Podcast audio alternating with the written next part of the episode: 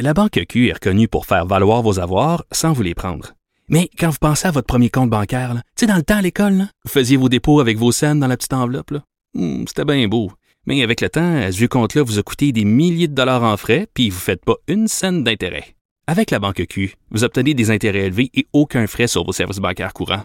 Autrement dit, ça fait pas mal plus de scènes dans votre enveloppe, ça. Banque Q. Faites valoir vos avoirs. Visitez banqueq.ca pour en savoir plus. Cube Radio. Silence! Veuillez vous lever. La cour présidée par l'honorable François-David Bernier est déclarée ouverte. Entrez dans les coulisses de la justice. Écoutez, vous serez pas jugé. Ils appellent à la barre les acteurs de l'actualité. Oui, votre honneur. Avec François-David Bernier. Avec François-David Bernier. Avocat à la barre. Cube Radio. Bonjour, bienvenue à l'émission judiciaire d'actualité judiciaire. Aujourd'hui, euh, je sais pas, c'est l'été encore, mais ça grouille, ça grouille d'actualité dans le domaine juridique. Et euh, bon, ben, euh, je vous, je vous demande vos questions également. Euh, Maître Boily est là aujourd'hui. Il est déjà là en studio avec moi d'ailleurs. Bonjour, Maître Boily. Oui, bonjour. Bon, vous êtes en train de vous préparer, là? Ben oui, on attend les questions du public. Bon, On va y questions du vers, public. euh, 10h30. Ce qui est agréable avec vous, Matt Boily, c'est que on, on peut vous poser à peu près toutes les questions. Mais c'est le criminel que vous aimez moins. J'aime Donc- moins ça, mais vous êtes là pour, euh, Bon. pour pallier à la C'est situation. si c'est une bonne équipe. Donc, euh, on attend vos questions. 187 euh, 8, euh, 1877 827 2346 ou le plus simple 187 Cube Radio. Encore plus simple, écrivez-nous sur le Facebook euh, vos questions. Donc, dans l'actualité euh, judiciaire aujourd'hui pour vous, euh, des sujets assez sérieux, lourds, mais qui méritent d'être e- expliqués, compris. Euh, là, j'y vais avec un, un problème assez criant de nos jours. Euh, C'est un octogénaire de Gatineau qui meurt après une erreur médicale. C'est une personne âgée euh, dans, dans, euh, qui est décédée après avoir reçu par erreur une dose d'un puissant opioïde en novembre 2017. Ça- C'est un rapport du coroner qui vient de dire ben, qu'il y avait eu erreur. Et malheureusement, euh, quand on voit ce genre de nouvelles-là, on se dit, il y a le, le problème, il y a eu une, erreur d'une infirmière. Je ne sais pas ce qui va arriver, si la famille va prendre des poursuites. Évidemment, mais dans ce domaine-là, on se rappelle, euh, ces infirmières-là, euh, autant que les médecins, ont un devoir de, de prendre des moyens, non de résultats. Donc, s'ils tentent de soigner, ça fonctionne pas, on ne pourra pas les poursuivre. Par contre, ils doivent prendre les, moyens pour se faire, pour pas qu'il y ait d'accident. Euh, il y a toutes des procédures avec les infirmières, des protocoles établis, bon, pour donner les médicaments. C'est sûr que si on, on omet de mettre un nom, puis là, dans ce cas-là, c'est on aurait donné le, le médicament d'un autre patient, on n'aurait pas donné le bon médicament à la bonne personne parce que c'était c'est, quelque chose qui était fait, je pense c'est de la méthadone, c'est quelque chose qui est fait pour quelqu'un qui a des problèmes de drogue, pour le sevrer. Donc, il décède. Et euh, là, c'est ça. les- L'erreur vient de l'infirmière. Le coroner le dit. Est-ce que euh, vra- vraiment le- les moyens ont été bien pris? C'est tout ça qu'on évalue. Et le problème, d'après moi, est beaucoup plus criant. On le dit, on le répète, il manque de personnel. Les infirmières sont brûlées. Et là, c'est facile de dire, ouais, elle a commis une erreur, elle n'a pas fait attention. Mais le problème, ce qu'on constate, j'ai parlé à des infirmières, c'est que y a- ils sont brûlés. Il manque de personnel. Donc, des fois, l'erreur est humaine de, de, de se tromper. C'est sûr que si on est à bout, mais maintenant, on peut se tromper et il arrive des conséquences graves. Et c'est ce qui est, qui est souvent répété, est crié, il faut agir parce que je pense pas que ça va aller en s'améliorant, ce problème-là. On, on l'accès à la profession, ben, un, être infirmière, on s'entend-tu que c'est une, une vocation, là. Et euh, je suis pas sûr que les salaires sont à la hauteur de- de la lourdeur du travail. Euh, on le sait, on doit améliorer ça, l'accès, pour qu'il y en ait plus, qu'il n'y ait pas ce genre d'erreur-là. Et de plus en plus, euh, dans les CHSLD, on, le sait- aussi, sont débordés. euh, Il y a beaucoup de problèmes. une société souvent est reflétée par comment on traite ses aînés. Et quand on voit ce genre de nouvelles-là, ben, ça nous frappe. Et ça, il y a quelqu'un qui m'a témoigné une chose aussi, que même à l'hôpital, elle a un enfant, puis on donne de la médication. C'est tout terrible être à l'hôpital parce que son enfant est malade on donne une médication. Et elle, elle vérifiait bien. Elle fait confiance. faut faire confiance, mais aussi, faut pas être naïf. Parce que ce qu'on veut pas, c'est qu'il arrive quelque chose, qu'on soit poigné pour poursuivre, puis qu'il y ait un dommage. La perte d'un être cher, c'est terrible. Donc, faut quand même rester vigilant, même si c'est des professionnels. Et cette personne-là s'est rendu compte qu'on on allait donner le mauvais, mauvais médicament à son enfant euh, il n'y a pas eu de conséquences. Heureusement, il y a eu vigilance. Donc, le message est passé. Là, ils sont dans le jus. Quand même vérifier, contre-vérifier euh, dans ce domaine-là. À suivre aussi, on espère que le gouvernement à la rentrée là, va prendre des mesures pour euh, améliorer le système pour ce qui est de, du nombre d'infirmières, les préposés aux bénéficiaires.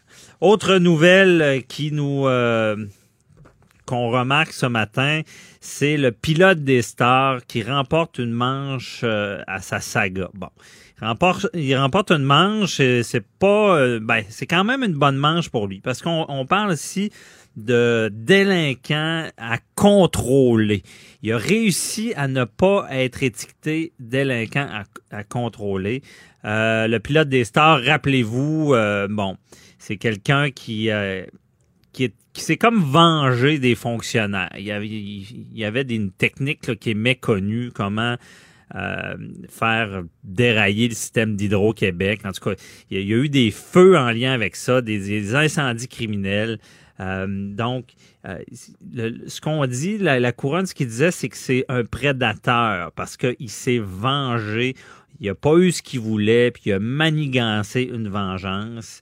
Euh, c'est ce qu'on plaidait. Finalement, le juge a dit non, puis il a même laissé sous-entendre qu'il y aurait quand même une peine sévère. Euh, il a dit c'est pas une vengeance, c'est vraiment euh, c'est un, événement, oui, qui est arrivé, mais en voulant dire que ça risque pas de réarriver. puis qu'il y aura appris la leçon.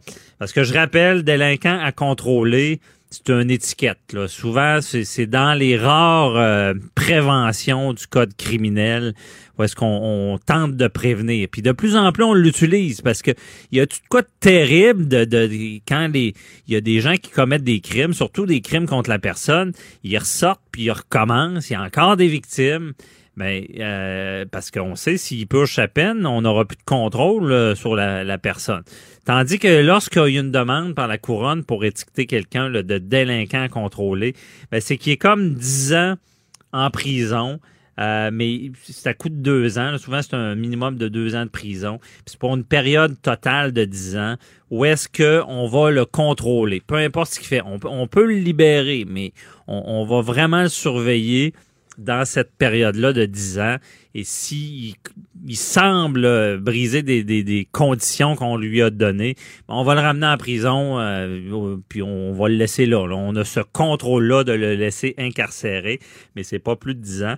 Tandis que il y, a, ce que vous entendez aussi, c'est les délinquants dangereux. Un délinquant dangereux, là, c'est vraiment qu'elle s'est ta vie, là c'est quelqu'un, il n'est pas réchappable. Fait qu'on va vraiment y mettre une étiquette. Et lui, bon, il sera en prison pour une durée euh, déterminée. Ça se peut qu'il sorte jamais.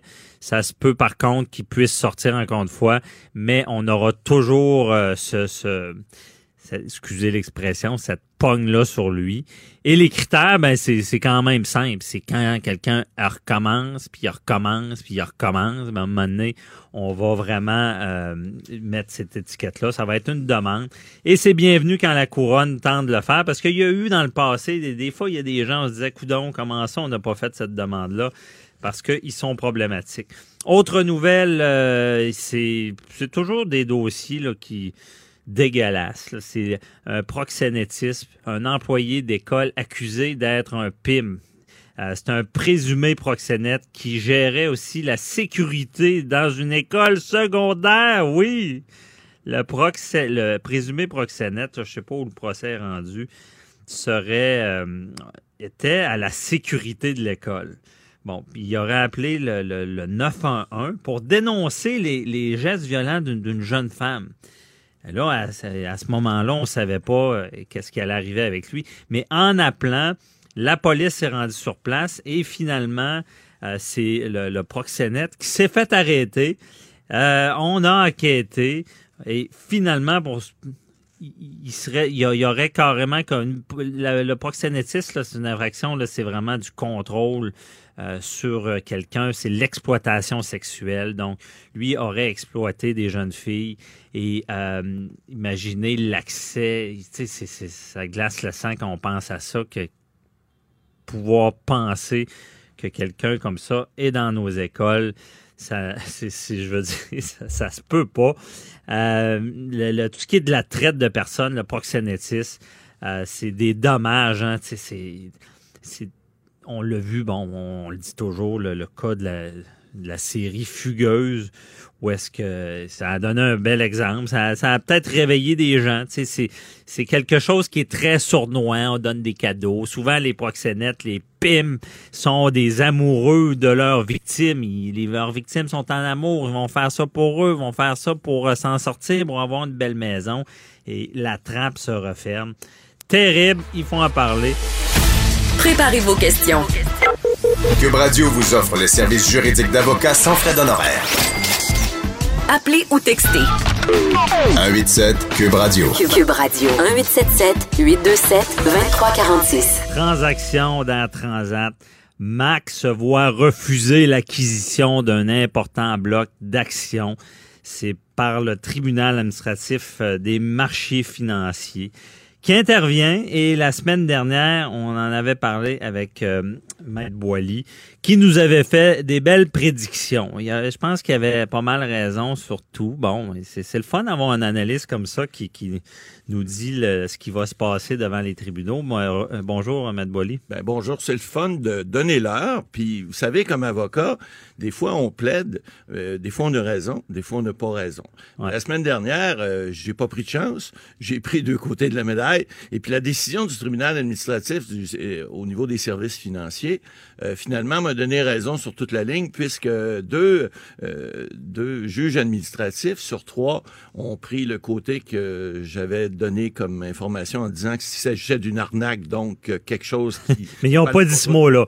Bon, bien dit, donc, une Oui, fois ça dit, mais- mais il faut autre- rappeler les faits. Là. Ouais, mais il y a, un juste une chose, il y a un autre des, des troisièmes juges administratifs qui, lui, a penché de l'autre côté en disant la libre entreprise, faut permettre ça aussi. Ouais. J'avais pas rendu décision, j'avais dit voici ce que j'en pense, mais vous savez, la libre entreprise, c'est important aussi. Ouais. Alors, les faits, faut les rappeler. Souvenez-vous que, bon, Transat, euh, il y a eu une offre de faite par euh, Air Canada pour acheter Transat. Donc, cette offre-là n'étant pas une offre agressive, mais une offre qui a été faite euh, de, façon euh, conforme.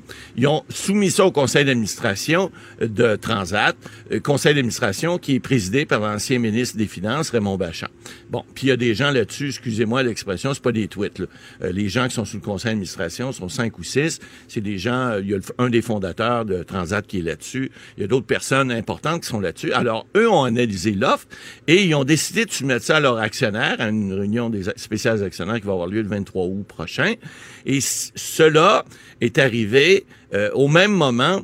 Il y a un groupe MAC qui, eux, a dit, nous, on aurait aimé ça, faire une offre euh, sur euh, des actions d'Air Mais Transat. Mac, qui, qui, est ce- qui- qui est le groupe qui voulait acheter Air Transat et qui n'a Exact. pas réussi. Ils n'ont pas réussi parce qu'ils avaient offert un dollar de plus. Or, le conseil d'administration, de sa grande sagesse, essayait de convaincre ses actionnaires en disant, écoutez, on a peut-être un dollar de plus, mais ce dollar-là va peut-être valoir moins tantôt parce que ils n'ont pas l'expertise qu'Air Canada a, il n'y a pas le- le- le- l'effet de levier qu'Air Canada. Enfin, ils ont trouvé toutes sortes de, de raisons pour dire, bon, alors, ce que Mac a fait, voyant ça, ils ont dit, OK. Et ce qu'on expliquait la semaine dernière, lorsque je parlais d'arnaque, entre guillemets, parce que j'ai bien expliqué qu'il s'agissait de quelque chose au niveau financier que l'on essayait de faire.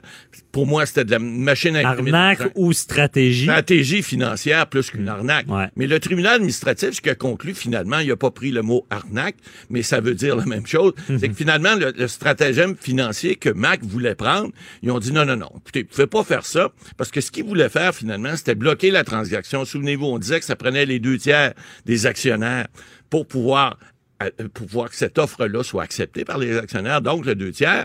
Et eux avaient une possibilité d'acheter un peu moins de 20% des actions de Transat sur le marché, mais c'était pas suffisant. Ça prenait 33 et un tiers plus un.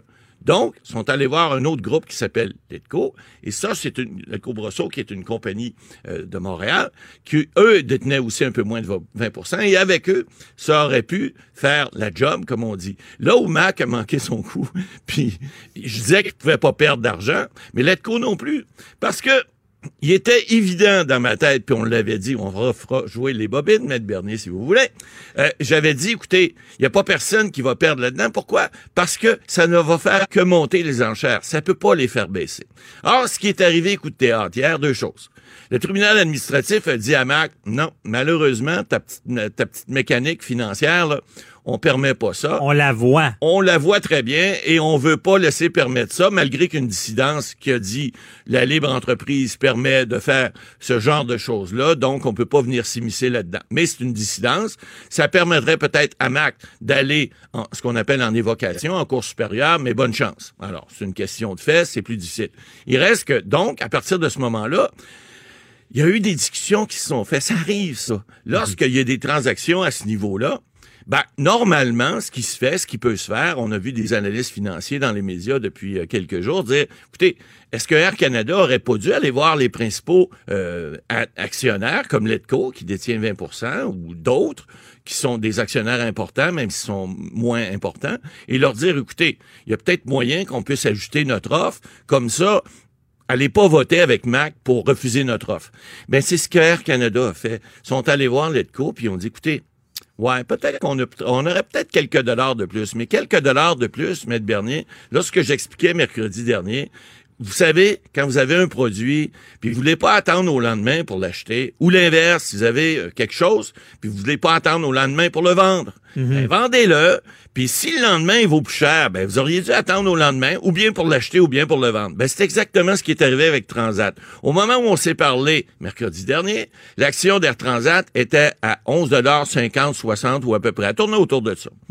En en quatre jours de bourse, alors on parle pas de mercredi, on parle de jeudi, vendredi et hier lundi, trois jours de bourse, ok, parce que samedi dimanche c'est fermé.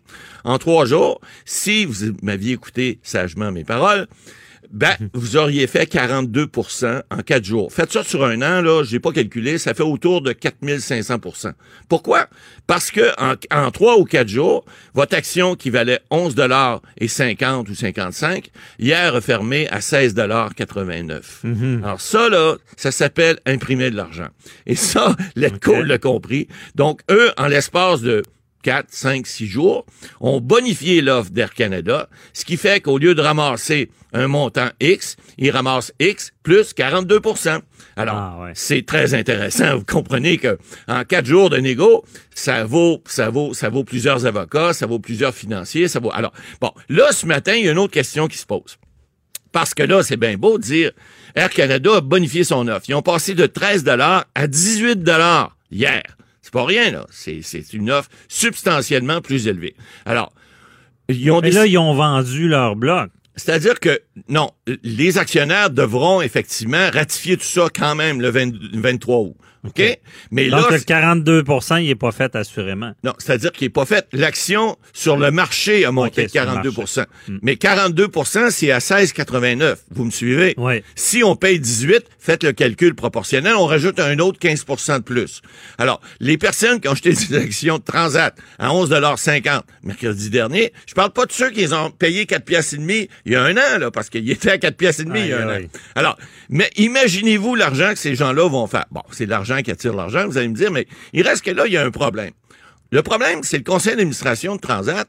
On dit, Puis là, évidemment, ils n'ont pas parlé aux médias, puis je pense que c'est une bonne loi, puis peut-être M. Richard Thibault pourra vous en parler dans une future chronique pour dire comment qu'on gère les crises à ce niveau-là, parce que c'en est une aussi, une petite. Parce que là, les actionnaires vont dire, écoutez, vous aviez accepté une offre à 13 il y, avait, il y en avait une à 14 ça vous tentait pas de faire une petite surenchère? Ils l'ont fait, effectivement, ils l'ont fait. Mais ils l'ont fait pourquoi? Parce qu'il y a un actionnaire minoritaire qui s'appelle Letco Brosseau, qui est allé cogner à porte, ou Air, ou Air Canada est allé vice-versa cogner à sa porte pour dire, écoutez, donnez-nous un peu plus, puis on va faire en sorte qu'on va voter en faveur de votre proposition, ce qui fait que le, deux tiers, vous allez l'avoir la réunion du 23. Et c'est ce qu'ils ont fait. Alors là, ce matin, ben évidemment, il y a des gens qui posent des questions au conseil d'administration de Transat en disant Ouais, mais ça vous a pas tenté de faire ça avant? Si on l'avait su, il n'y aurait pas eu toute cette, probablement là, cette, cette petite gaguerre judiciaire-là avec Mac. Bon, effectivement, c'est des questions qu'on peut se poser, mais est-ce qu'un conseil d'administration doit nécessairement euh, faire en sorte, parce qu'on on sait qu'une offre, dans, ce, dans un cas comme ça, il n'y a pas de négociation qui se fait entre les deux. C'est Air Canada qui est arrivé, qui a déposé une offre. Puis il n'y a pas de contre-offre qui se fait. Ils peuvent déposer une nouvelle offre et une nouvelle offre, c'est toujours le marché qui va jouer. C'est-à-dire que là, Mac est venu déposer une offre à 14 Mais là, il faut, faut que l'offre quand même soit ratifiée aux deux tiers. Exact. Oui, tout à fait. Ça, ça change Mais la question, est-ce que Mac a dit son dernier mot? Peut-il euh, revenir ben et bonifier tout ça? Il pourrait, en théorie, revenir avec une offre encore substantiellement plus élevée. Mais là, ce que Air Canada a fait, il y a un jeu qui se joue, là, OK? On, a, on, on, a, on a calculé, parce qu'à un moment donné, une offre, une contre-offre, une offre, une contre-offre, un moment donné, on, décide, hein? On décide qui on prend. Des enchères. C'est des enchères, mais là, Air Canada, en bonifiant son offre de 5 donc on parle de presque 40% ou 38% de plus, ça te dit à l'autre en arrière, écoute, toi, là, si tu veux l'avoir, nous, on a l'expertise, nous, on a ce qu'il faut, on a l'effet de levier qu'il faut pour faire fonctionner ça. À 13 il était prêt à nous prendre, malgré que vous offriez 14. Donc, vous offriez presque 8% de plus, puis il nous prenait quand même. Mhm. Ça veut dire qu'à 18 vous allez devoir offrir plus que 8% de plus. Mais là, est-ce que ça devient intéressant pour Mac? C'est toute la question. Alors, il y a un jeu de financier, qui a une petite tiraillade qui se fait, mais il y a un calcul mathématique qui s'est fait derrière la nouvelle offre d'Air Canada qui fait que Letco Brosseau a dit, moi, je suis prêt à l'accepter 18, mais est-ce que Mac va arriver en arrière pour offrir 22, 23? Ben, moi, j'en doute fort. Maintenant, tout est possible dans le milieu financier, mais à un moment donné, c'est bien beau vouloir jouer gros bras, mais il faut qu'il y ait une rentabilité en arrière. Alors là, on est passé mhm. de 530 millions à 740 quelques millions. On va être rendu au milliard de l'achat de Transat? Mais c'est à suivre, M. Bernier. Mais vous savez, dans ce milieu-là, on ne sait jamais. Mais il reste que là, le tribunal administratif a dit, hey, ils n'ont pas pris le mot arnaque, mais on dit, votre petite game, Mac, là, on l'a vu venir, on n'embarque pas là-dedans. Puis Air Canada a bien fait en disant, Bon, le tribunal n'embarque pas là-dedans. On va bonifier notre offre, comme ça, on va venir fermer le clapet à tout le monde. Mais Maître Boily, nous reste une minute, mais je comprends que le tribunal administratif est intervenu, ils ont vu, mais il y a une dissidence qui veut dire qu'il y a un juge qui est pas d'accord. Euh, disant qu'il y a le libre marché qui, d'après moi, est très, très fort dans ce domaine-là. Et Mac va sûrement essayer d'aller euh, oui, En, droit, vous auriez raison, mais dans les faits, les, les, les, calculs financiers font en sorte que la nouvelle offre d'Air Canada, si Air Canada n'avait pas fait une nouvelle offre, vous auriez parfaitement raison de dire il y a une dissidence, on monte plus haut, on va aller voir plus haut parce qu'effectivement, la dissidence, tant qu'à moi, est importante. Mais au niveau des résultats sur le terrain, comme on dit, c'est la terre ferme, là, oubliez ça, là ça va coûter tellement cher à Mac. Puis le, deal à 14 pièces, il était bon, mais à 22 pièces là, il est pas mal moins bon. Ça, je peux vous le garantir. Là, ils peuvent pas dire aux tribunaux que Air Canada est rendu une mauvaise foi parce qu'ils ont fait ça seulement pour contrer leur requête. Non, ça, c'est le libre marché et ça fait partie de la dissidence, justement, du tribunal administratif. Vous savez, c'est une lame de rasoir. Ça coupe les deux côtés. À suivre, à savoir si euh, le deal sera toujours bon, mais si c'est Air Canada qui qui ramasse la cagnotte. On verra. OK, parfait. Mais je, peux, vous garantir que je pense que oui. Bon, c'est bon. On va, on, retient vos prévisions. Vous avez démontré dans le passé que c'était très crédible. Euh, restez avec nous, Matt Boily. On va répondre aux questions tout à l'heure à 10h30. Euh, sinon, euh, restez là parce que après, euh, dans quelques instants, là, je reçois Marie-Claude Martel, qui est écrivaine, qui va nous parler de ce domaine-là, de la littérature, des contrôles, droits d'auteur à tout de suite. Avocat à la barre. Alors je procède à la lecture du verdict. Avec François-David Bernier. Les meilleures plaidoiries que vous entendrez. Cube Radio. Le droit d'auteur, euh, bon, je pense que beaucoup de gens, euh, c'est les vacances, euh, lire, on, on aura beau avoir des tablettes, euh, on aura beau avoir de la technologie. Il reste que je pense que le domaine de la littérature, des bons vieux livres, se porte bien. Euh, seulement aller dans les librairies là, pour se rendre compte qu'il y a beaucoup de livres. Euh, et que, bon, sur le bord de la plage, de lire son petit livre, c'est toujours agréable, euh, toujours d'actualité, comme je dis, malgré la technologie. Et on voulait en savoir plus un peu dans ce domaine-là. Et on reçoit Marie-Claude Martel, qui est écrivaine. Bonjour. Bonjour. Merci d'être avec nous. Bon, premièrement, parlons de vous un peu. Euh, quel livre que vous avez écrit? J'ai coécrit la trilogie de, romans Homme à parier et euh, j'ai écrit euh, toute seule le livre Comment se débarrasser du marié qui vient de paraître avec les éditeurs réunis. Déjà, je pense que les titres sont assez évocateurs. Expliquez-nous un peu quel genre de livre c'est. Se débarrasser du marié, là, comment on fait ça? ce n'est pas un livre, euh, ce n'est pas une méthode et euh, non, ça ne parle pas de, de droit de, de, de mariage et tout. Ouais. C'est euh, le style chick lit, donc euh, c'est un style léger, humoristique. C'est une belle lecture pour, pour l'été, comme vous l'avez dit.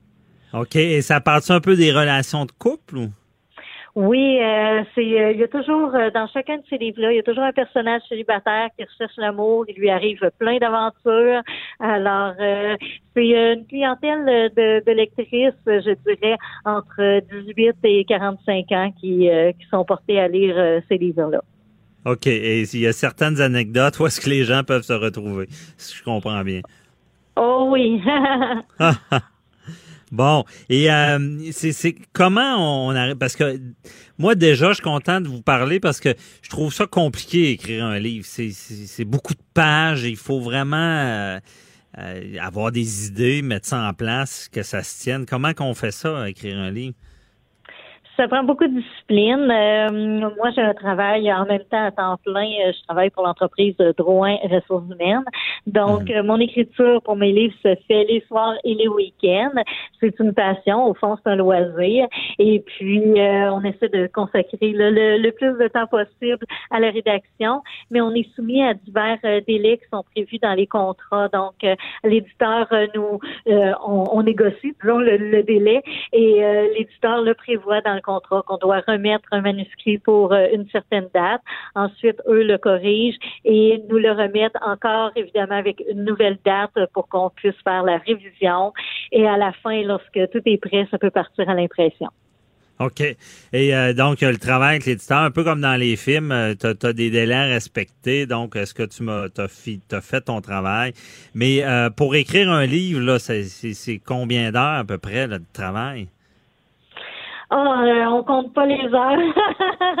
Euh, ça, ça dépend de chacun, ça dépend du nombre de mots. Moi, je mets personnellement, euh, vu que je suis à temps partiel là-dessus, je mets habituellement une année complète pour pouvoir écrire un roman qui, qui fait environ euh, 300-350 pages. OK. Et ça, euh, il faut avoir de la suite dans les idées, là, parce que si on, on, on travaille un petit bout, on retravaille par après, euh, c'est- c'est- on, on est sur notre ordi, puis on, on défile ça, ou il y a un plan lié à ça? Euh, je rédige habituellement un plan. Euh, c'est un plan qui est vu par les éditeurs et puis euh, qui est approuvé. Et euh, j'essaie de, de suivre le plan, mais évidemment avec l'imagination, l'inspiration, ça peut prendre toutes les tournures qu'on peut imaginer.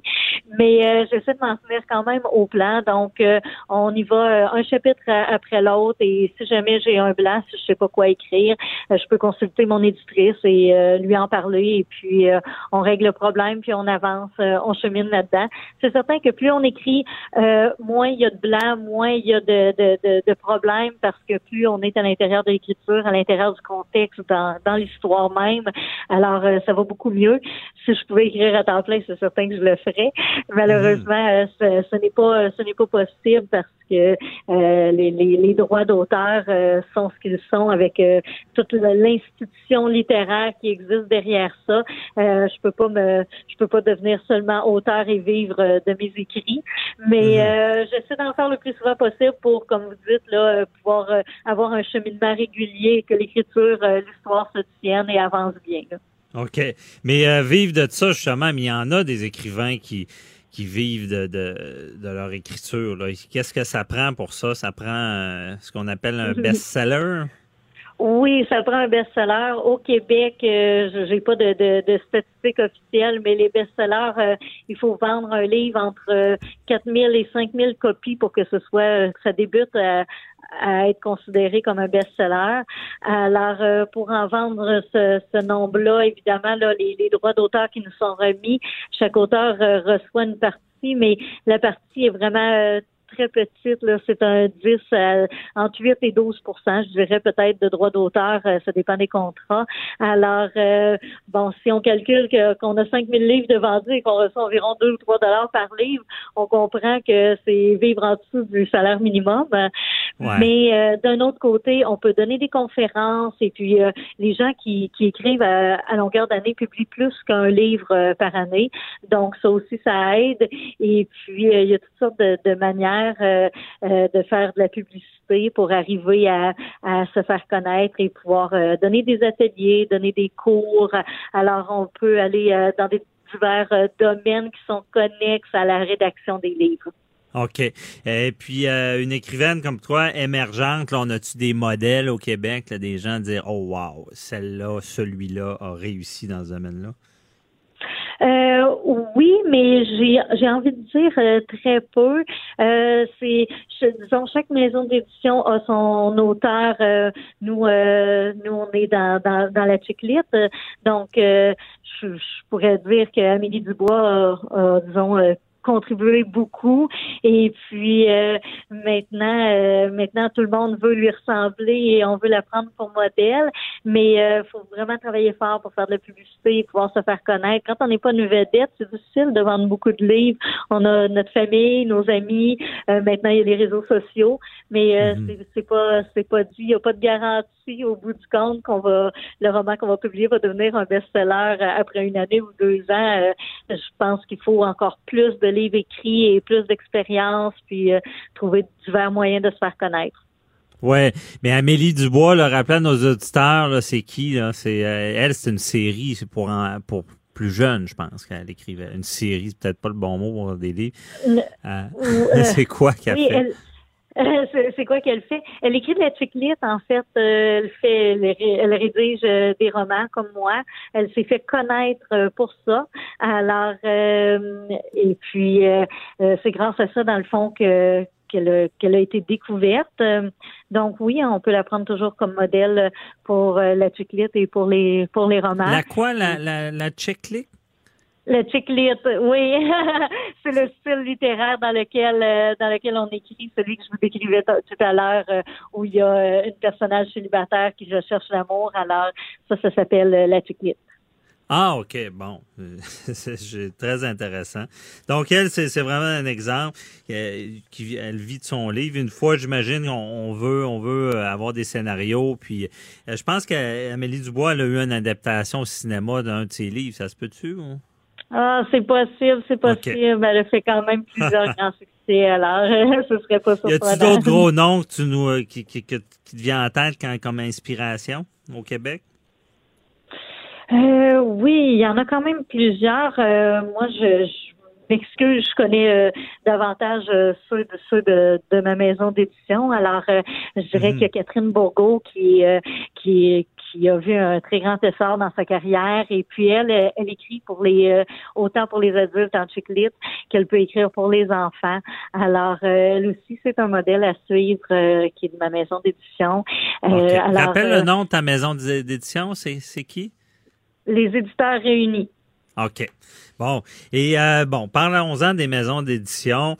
Est-ce que, parce que, je veux dire, là, une fois qu'on est, on est affilié à une maison d'édition, mais il faut la trouver avant. Comment on fait ça? Parce que j'imagine, euh, on a un projet de livre, euh, on écrit, mais par où on commence pour avoir cette maison d'édition-là? là?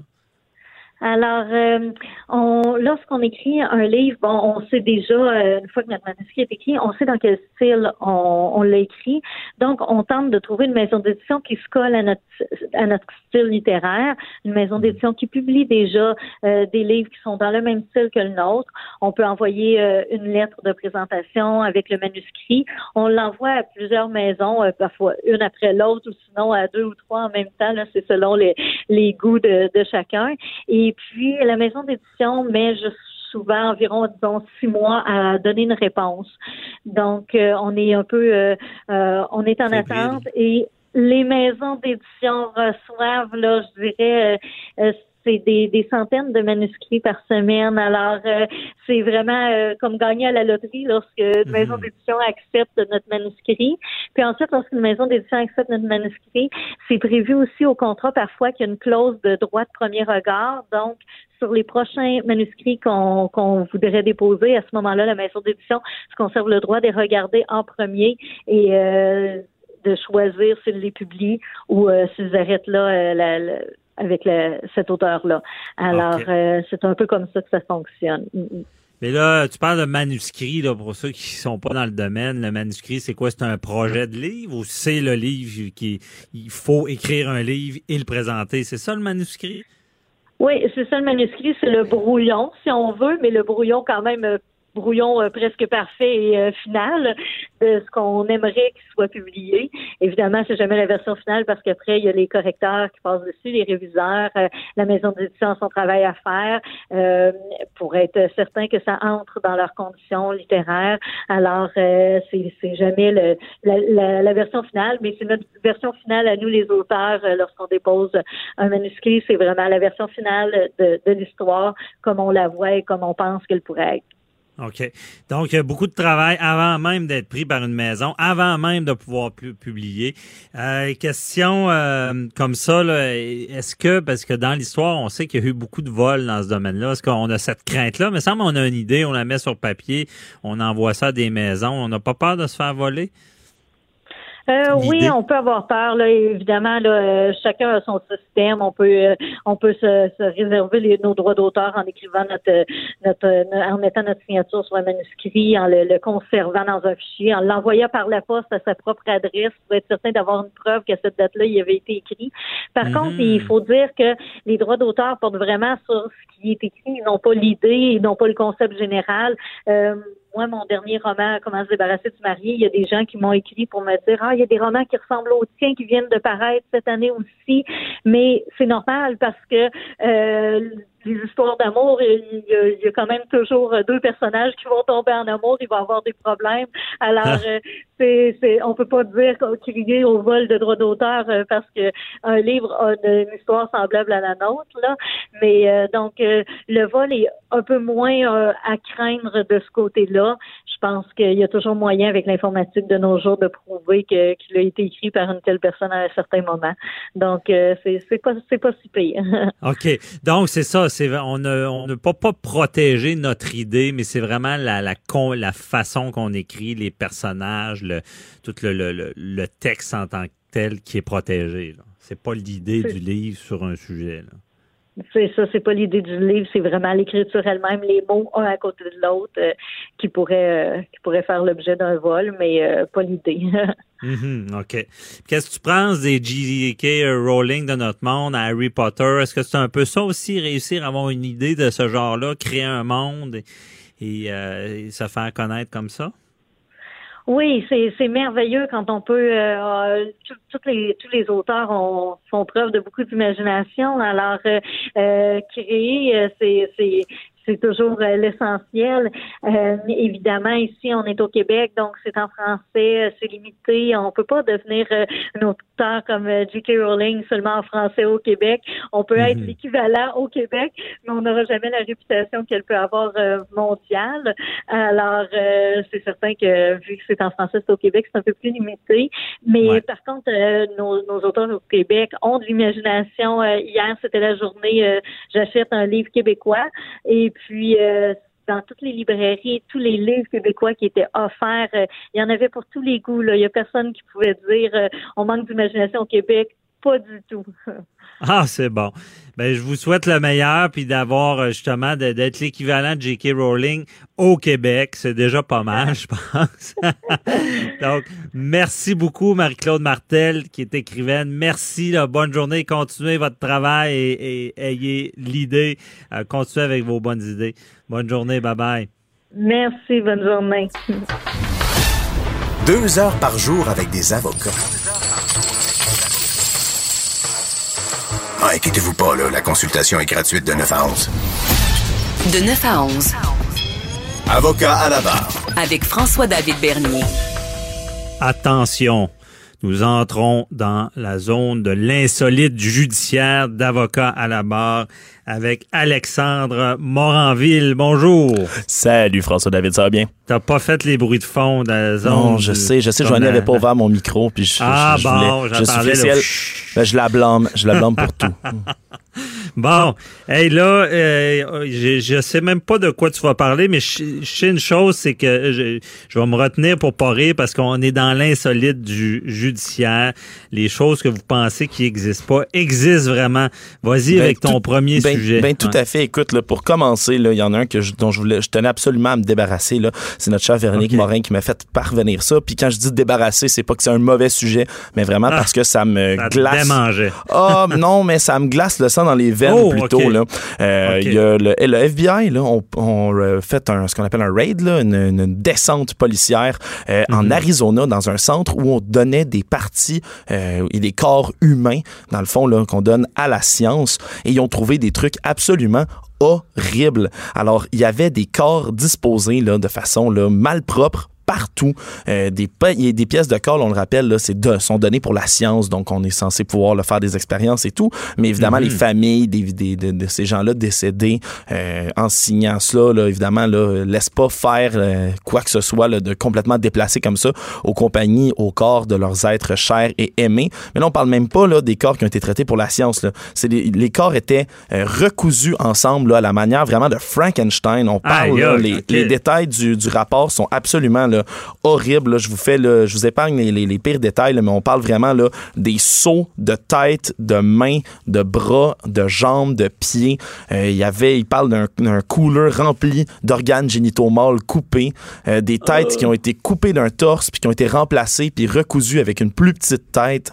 Euh, vraiment comme si quelqu'un s'était amusé à jouer à Frankenstein. C'est absolument dégoûtant. Tout ça pour dire que évidemment, euh, les membres des familles poursuivent tout le monde qui est lié de près ou de loin euh, à ce centre-là, que ce soit les employés ou les propriétaires. Alors, euh, évidemment, là, ça- ce centre-là est maintenant fermé, mais euh, c'est vraiment une, une- quand on parle d'insolite, il y a vraiment pas plus loin que ça, je pense. C'est absolument là, Ben, c'est dégoûtant. Frankenstein. Dans l'histoire, est-ce qu'il il y avait des. Il essayait de les réanimer? Il, il recousait tout ça? Ben, c'est c'est vraiment là, le, le travail d'un psychopathe, puis je peux pas, euh, évidemment, je peux pas m'avancer là-dessus, puis il va y avoir des enquêtes qui vont être faites, mais je peux pas croire que dans un centre comme ça, puis c'est c'est pas juste là un corps qui a été découvert quelque part, c'est des seaux remplis euh, de, de testicules, puis de, c'est- c'est ah, dégoûtant là. Ça, On, euh, dans le fond, on peut pas, on, on connaît pas tous les faits, mais on peut spéculer. C'est que là, je comprends bien, c'est un centre qui recueille, qui recueille des corps en bonne et due forme pour la science. Puis il y a un malade qui, qui, qui travaillait là, qui, qui prenait des pièces, puis euh, Ouais, mais il s'amusait ce que- avec ça. Ce que je me dis, c'est qu'il doit y avoir plus qu'un malade. Là. Ça a l'air, de, de ce que je comprends, là, selon le rapport, ça a l'air vraiment évident. Là. C'est pas juste un instant, c'est des, des, des frigidaires pleins. Alors, c'est à se demander euh, euh, si tout le monde qui était là euh, était dans un, dans un bon état, était sain d'esprit. Voilà. Ben oui, mais c'est, c'est, c'est frappant. Puis ça nous rappelle même euh, les histoires de vol de câbles. Là, c'est, c'est, ici, c'est, des outrages aux cadavres, des infractions criminelles. là. Euh, mais aussi, euh, je pense qu'à l'époque, euh, en Angleterre, euh, euh, les, les médecins n'avaient pas le droit d'avoir des corps pour la science. Il y avait des Ah ouais. Euh, de corps comme ça. La nuit, on allait voler des corps. C'était pas des meurtres, c'était des gens déjà morts, puis on les volait pour pouvoir euh, les étudier. Les, les- les- Évidemment, c'est un domaine que si euh, on peut pas aller voir puis euh, euh, les, les découper pour regarder comment Ouais. c'est fait, mais à l'époque, ils ont fait ça. Mais là, on s'entend que c'est, c'est, c'est l'œuvre de quelqu'un qui a de sérieux problèmes parce Tout que de fait. nos jours, la science euh, est bien évoluée de fait. ce côté-là. Ben là, maintenant, je me suis, je me suis débarrassé de ça. Alors, maintenant, laisse-moi te surprendre. OK, bon, ben, ce- celui-là était moins drôle. mais- Ouais, mais là, allons-y, là, il y a- c'est des nouvelles pas mal plus rigolotes. Alors, il y, a une, euh, il y a une star du football de l'université de Georgia, euh, de South Georgia, là, qui, qui s'appelle Shy Wirtz, de 21 ans, qui a été arrêté là, le 31 juillet dernier euh, parce qu'il allait euh, évidemment là, trop vite là, sur la route. Euh, mais le policier, lorsqu'il l'a arrêté, a découvert une substance euh, poudreuse blanche sur le capot de la voiture du jeune corps arrière étoile de l'équipe de 21 ans. Alors, il a testé immédiatement cette substance poudreuse blanche-là et lorsque son, son kit qu'il possédait là, dans sa voiture de patrouille a testé cette substance-là, c'est viré rose, donc positif pour de la cocaïne. C'est donc que Shy Wirtz a été arrêté donc pour des accusations de possession de cocaïne. Le problème, c'est que Ouais. après plusieurs plusieurs analyses, il semblerait que ce ne soit pas du tout de la cocaïne, mais bien des excréments d'oiseaux qui étaient sur le capot de la voiture. Oh, ouais. Et même que la, la, la conversation là, entre le, le policier puis le jeune Shy Wirtz ont été filmées, euh, évidemment, là, par la petite caméra qu'il y a sur le, le, le, dashboard, là, pardonnez-moi de mon anglicisme, dans le véhicule.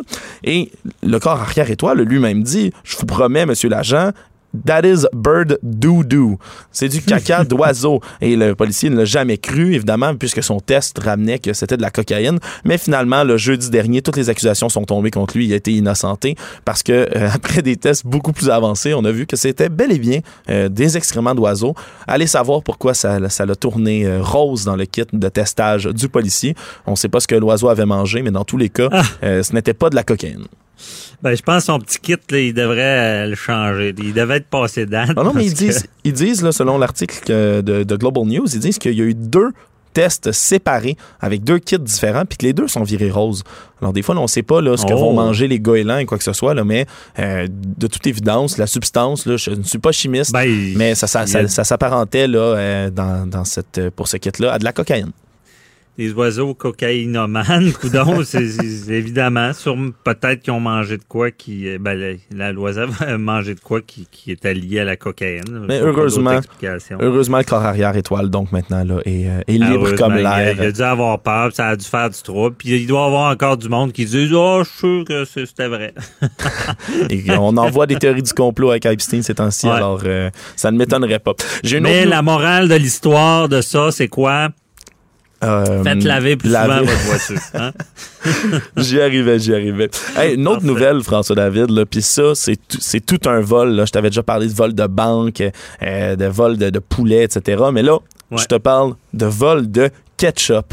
Au New Jersey, il y a quelqu'un qui est rentré dans un petit restaurant puis qui a volé euh, une bouteille de ketchup. Le Oh. problème, c'est que cette personne-là en question est revenue porter, quelques jours après, deux bouteilles de ketchup avec une note qui expliquait, évidemment, personne ne l'a vu venir reporter ça parce que ben, des bouteilles de ketchup dans le restaurant, là, ça, ça passe assez inaperçu. Il est venu les ramener avec un- une petite note en s'excusant, en disant que tout de suite après avoir volé les bouteilles de ketchup, il a été, s'est retrouvé dans un accident de voiture, qui a eu toutes sortes de, là ils disent, diverse misfortunes, donc plusieurs là, malchances, là, des bourdes qui lui sont arrivées. Il les explique pas dans sa note, mais il dit que c'est la pire chose qu'il a jamais fait de sa vie, c'était de voler ce ketchup-là, et que le ketchup est maudit et lui a amené malheur. Alors il est revenu porter le ketchup en s'excusant, puis en disant qu'il ne voulait plus rien avoir à faire avec les dites bouteilles de ketchup. Mais, Aïe, aïe, OK. mais l'histoire ne s'arrête pas là. Peu, hein? Mais l'histoire Ouais, ne s'arrête pas là parce qu'évidemment, c'était deux bouteilles de- du ketchup de la marque la plus connue, le ketchup Heinz. Mais Mhm. la compagnie Heinz, elle, s'est retrouvée à vouloir évidemment capitaliser là-dessus et a écrit sur Twitter pour offrir aux voleurs en disant Contacte-nous de, de manière anonyme. On va payer pour tous les dégâts que tu as eus dans ton accident de voiture. Si tu nous contactes, on va protéger ton identité. Puis évidemment, ils ont associé ça au slogan Heinz make you do crazy things. Euh, Heinz, ça fait faire des trucs complètement fous. Alors, euh, évidemment, ils ont voulu capitaliser sur le marketing, mais ils ont annoncé vendredi dernier qu'ils ont trouvé la personne, qu'elle est venue leur parler, qu'ils vont réparer sa voiture euh, gratuitement, puis ils ont décidé de faire un beau coup de pub avec ça. Mais la morale de l'histoire, c'est ne volez pas de ketchup parce qu'il semblerait que ça porte malheur. Wow! Bon, Ben Boily me souffle, l'affaire est ketchup. là. c'est ça, il fallait la sortir. Merci, Maître Boily. ouais. Hey, hey, c'est quelque chose, ça. Wow! Bon, ben regarde. Écoute, Comment euh, tourner ça en positif? Euh, bon exemple. Ben voilà, mais c'est au moins il l'a ramené, hein, c'est le positif. Ah, c'est un gars correct. Ouais. Ouais. C'est pas un gros vol, on s'entend. Non, non, non. Puis il a même dit dans sa note là, que c'était vraiment parce qu'il avait envie d'avoir un, petit thrill, là, un petit, euh, une, petite, une petite excitation de voler quelque chose. là, mais c'est vraiment, on s'entend, là, euh, un, un vol extrêmement mineur. Il l'a il l'a ramené. Bon, c'est Oui, tout à fait. J'ai deux autres dernières histoires pour vous. Et c'est deux Ouais, histoires vas-y. de portraits, euh, de, de, de portraits robots, là, puis de portraits là, euh, de, de recherche. Alors, la police de Gwent, qui est une ville dans le sud du pays de Galles, a posté euh, le 7 août dernier la photo de Jermaine Taylor, qui est un homme de 21 ans euh, qui a brisé là, euh, ses droits là, de, de, de, de ses conditions de libération. Alors, ils ont voulu évidemment le rechercher l'homme. Le problème, c'est que le portrait de ce fameux Jermaine Taylor, on va essayer de mettre une photo tout à l'heure sur Twitter. C'est c'est indescriptible. Elle est tellement laide, sa photo.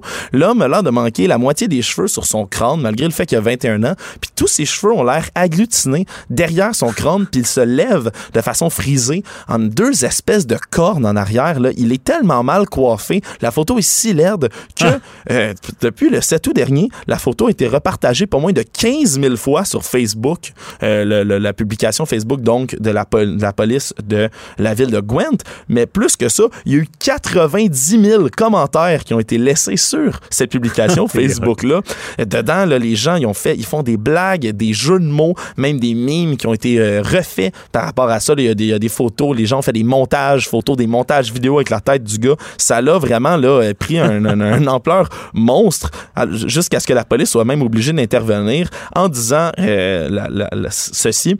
De On pas est- blague. Non, mais ils ont dit, on doit avouer que la plupart d'entre vous nous ont fait rire, qu'on est, on est, on remercie tout le monde d'essayer de nous aider à le localiser. Mais ils ont dit, il y a beaucoup des commentaires, de vos commentaires qui peuvent être là euh, offensants, blessants, euh, voire menaçants. Alors, ils ont rappelé à tout le monde que même sur les réseaux sociaux, vous pouvez être poursuivi euh, pour dire des menaces puis autres profanités comme ça.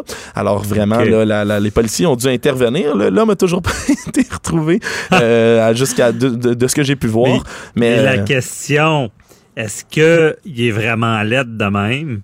Ou le portrait robot, ils ont eu de la misère avec la machine, ou celui qui l'a décrit, ben, il, a besoin de lunettes? Ben, je ça, pense que c'est vraiment plus un, un problème de coiffure. Là. Je, je peux pas, je peux pas croire que quelqu'un ait des cheveux comme ça volontairement, mais en tout cas, c'était euh, ça pour dire que ça a fait buzzer sur les réseaux sociaux, pas à peu près, euh, dans cette Bon. petite ville-là. là. 90 000 commentaires, c'est vraiment beaucoup. Ben, c'est ça. Même l'humour ou la risée, ça peut servir la justice parce que je pense pas qu'elle aurait été partagée comme ça. J'imagine ça. qu'ils vont peut-être le retrouver. Peut-être plus Bon, facilement, mais- surtout s'il a gardé ses cheveux, je peux vous garantir Ouais, qu'il est ça, facilement de identifiable.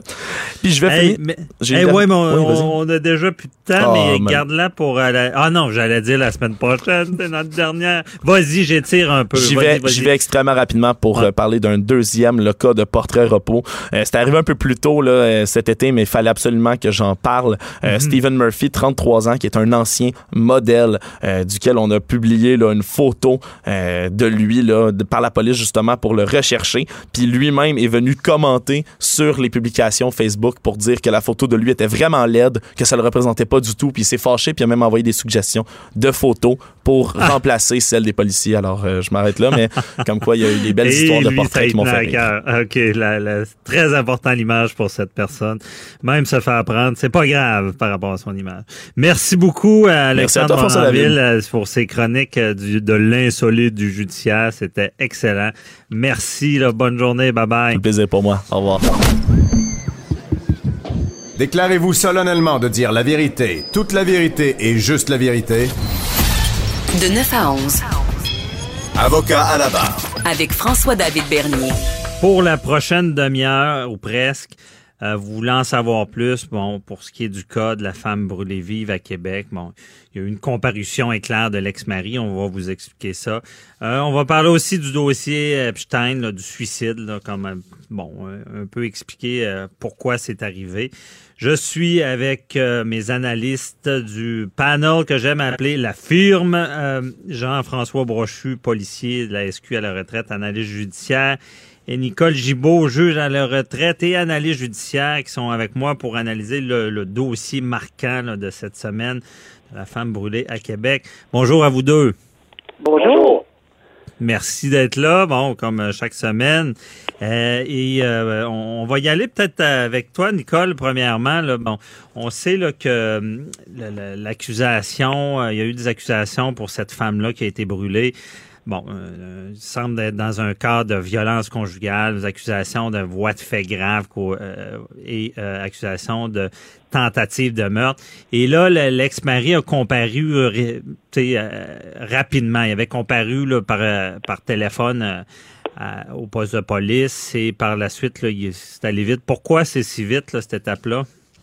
Euh, ben, D'abord, premièrement, lorsqu'on arrête quelqu'un, on doit le faire comparaître dans les 24 heures. pour c'est effectivement ce qui doit arriver. Par la suite, ben, c'est sûr qu'on va se présenter euh, dans le tribunal. Est-ce qu'il y aura des demandes de libération? Euh, pour le moment, on, on en doute, là. Pas, peut-être pas, peut-être que oui. évidemment, il fait face à des accusations extrêmement sérieuses. Tentative de meurtre, c'est sûr que c'est passible de prison à vie.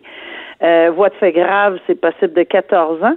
Euh, maintenant, dans la tentative de meurtre, euh, on a des éléments euh, importants, c'est-à-dire que la couronne devra prouver qu'il y avait vraiment l'intention de tuer, qu'il a posé des gestes euh, que ce soit prémédité ou non, mais dans le, ben, c'est-à-dire que la préméditation va aider là, sur la, la question de la, de, la preuve sur la tentative de meurtre, Franco, mais mhm. je dirais que c'est des éléments fondamentaux, là, l'intention claire de tuer cette personne-là. Maintenant, c'est sûr que euh, on se souviendra d'un cas euh, euh, où on avait aspergé une dame en 2012, si je ne m'abuse, Tania, Tania quelque chose, euh, mm Saint-Arnaud, je crois, euh, avec c'est avec de l'acide.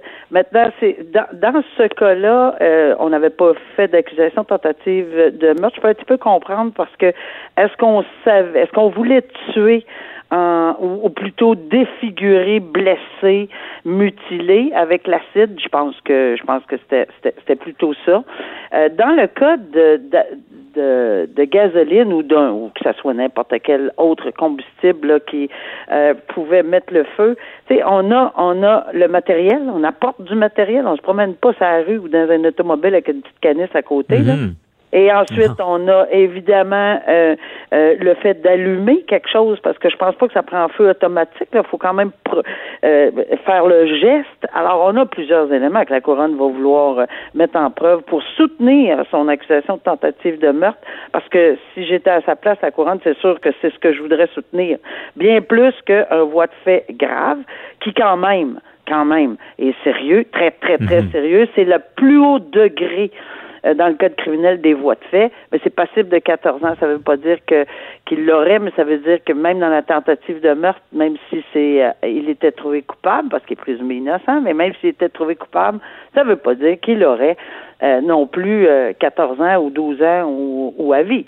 Mais dans un cas comme ça, Franco, c'est sûr que la couronne va tenter à tout prix de, d'y aller avec une tentative de meurtre, à moins qu'il y ait quelque chose qui fasse qu'à un moment donné, on ait des discussions avec la défense et puis qu'on euh, on offre un plaidoyer sur autre chose, soit un, mm voie de fait grave.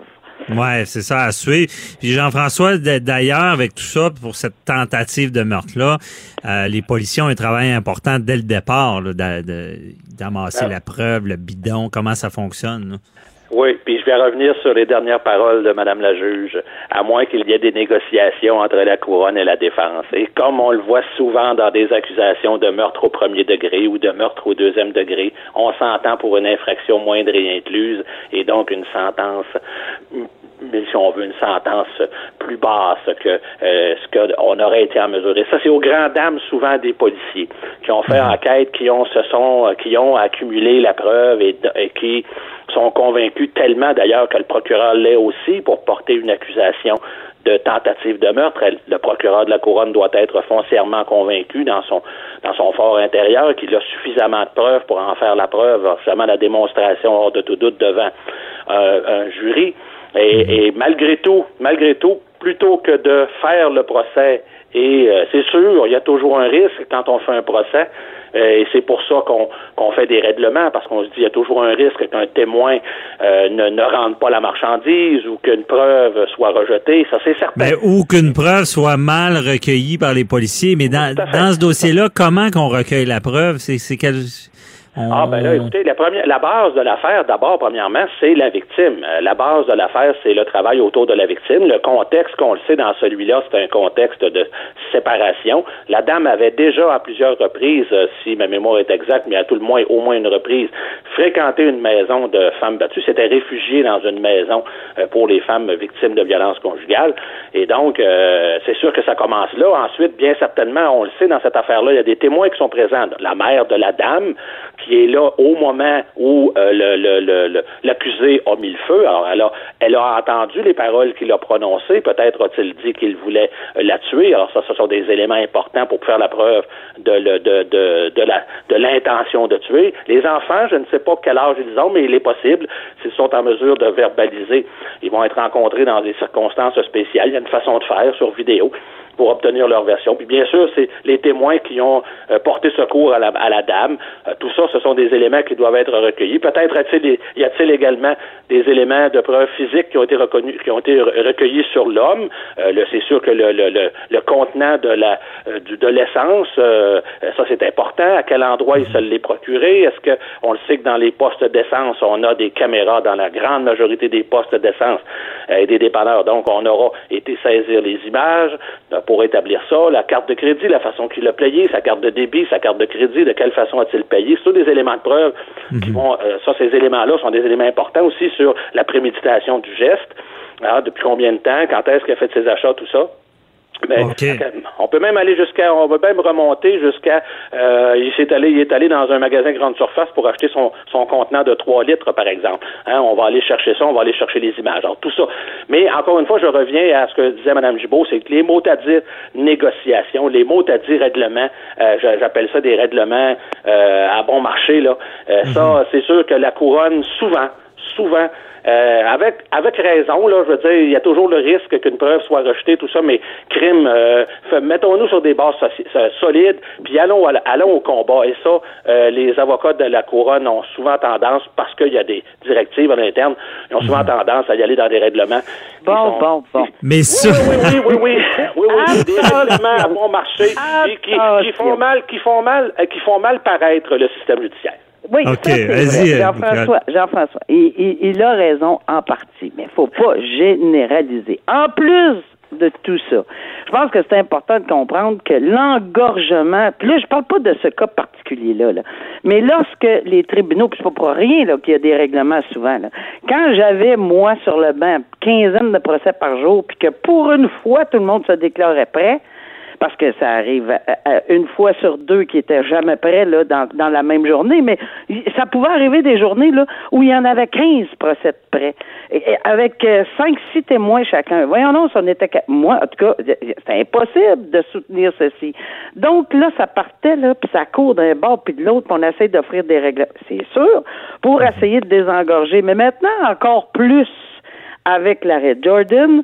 Mais là, je parle pas de ce cas-là. Des cas très, très, très spécifiques, comme une tentative de meurtre de ce genre-là, où il y a vraiment euh, quelque chose, un message qui devra être lancé bien clairement. Là, je pense que euh, euh, dans tout tous les dossiers de violence conjugale comme ça, là, euh, je, je, pense qu'on on, on regarderait très mal une, un genre de, de, de, règlement, rapide. Là. Mais, mais, ce que je veux dire, c'est bien dit dans la matière de, violence là, conjugale. c'est important. De, la jurisprudence, je pense, Nicole, vient vient, dans le fond, c'est vraiment une circonstance aggravante, ça, que ça soit ah, c'est clair. La circonstance aggravante, c'est avec le conjoint ou la conjointe et en présence des enfants.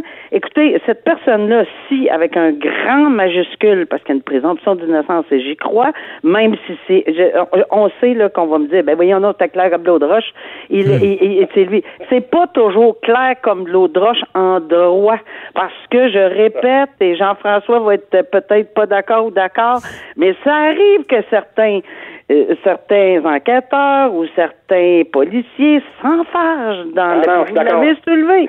Alors d'accord. peut-être que ça peut s'écrouler la preuve. Alors, il y a- il y a- il faut que la couronne démontre hors de tout doute raisonnable non seulement que la preuve a été recueillie de façon valide, légale et correctement, Dans les règles de l'art. et c'est ça. Donc, euh, mais on est dans un domaine euh, bien, puis c'est bon d'en parler. Puis vous avez raison d'en parler tout le monde parce que, écoutez, j'en ai tellement vu là, ça me sort par les oreilles les exemples de, de violence conjugale. C'est pas tout avec euh, ça, c'est le pire des pires des pires que j'ai vu de ma vie là ou entendu. Euh, pas parce que c'est pas grave dans les autres cas, mais je parle où une victime est, est, est encore entre la vie et la mort, mais vivante. Euh, évidemment, les cas de meurtre sont terribles, mais ici, là, de, de, de, de faire une torche humaine devant ses propres enfants, je peux même pas.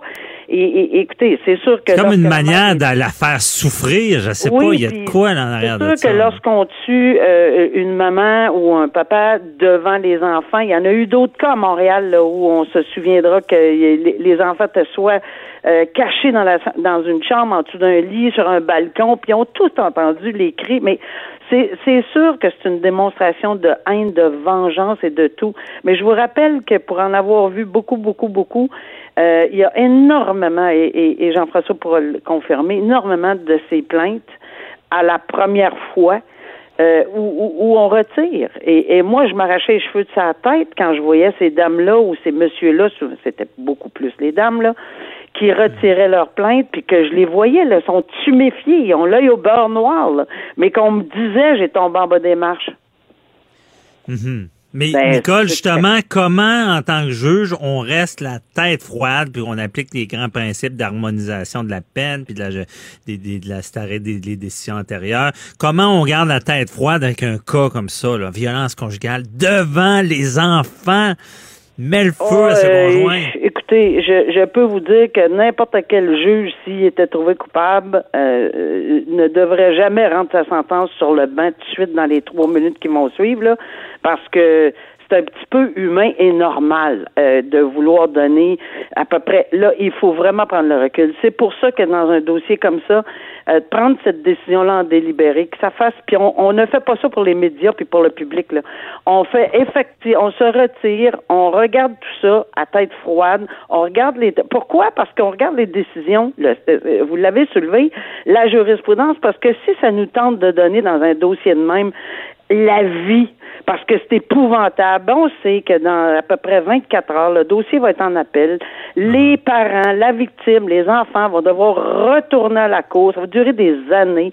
Alors, on essaie de se positionner de façon euh, à, à- équilibrer une sentence. On fera pas toujours la, ça, ça sera pas toujours euh, tout le monde va être content. C'est évident qu'on on va on va vi- tu sais, les gens seront pas heureux souvent d'une décision. On parle pas d'une décision de sentence bonbon, puis on parle pas non plus dans l'excès. Parce que comme être humain, on veut ce serait normal de s'en aller sur le banc et de dire vous là, c'est la, la pire des pires des pires causes, ce serait la pire des pires, comme un meurtre euh, ou comme dans n'importe quel cas de violence extrême, on veut aller humainement parler, peut-être, tu sais, Ouais. quasiment euh, donner le maximum, mais il faut prendre du recul. Bon, en tout cas, l'exemple devrait être donné. Mais Jean-François, sur le terrain, là, vous avez pas tant d'outils pour prévenir ce qui est arrivé. Là. Tu disais tout à l'heure, bon, il semblait euh, était peut-être déjà battu avant. Ou, euh, Ouais.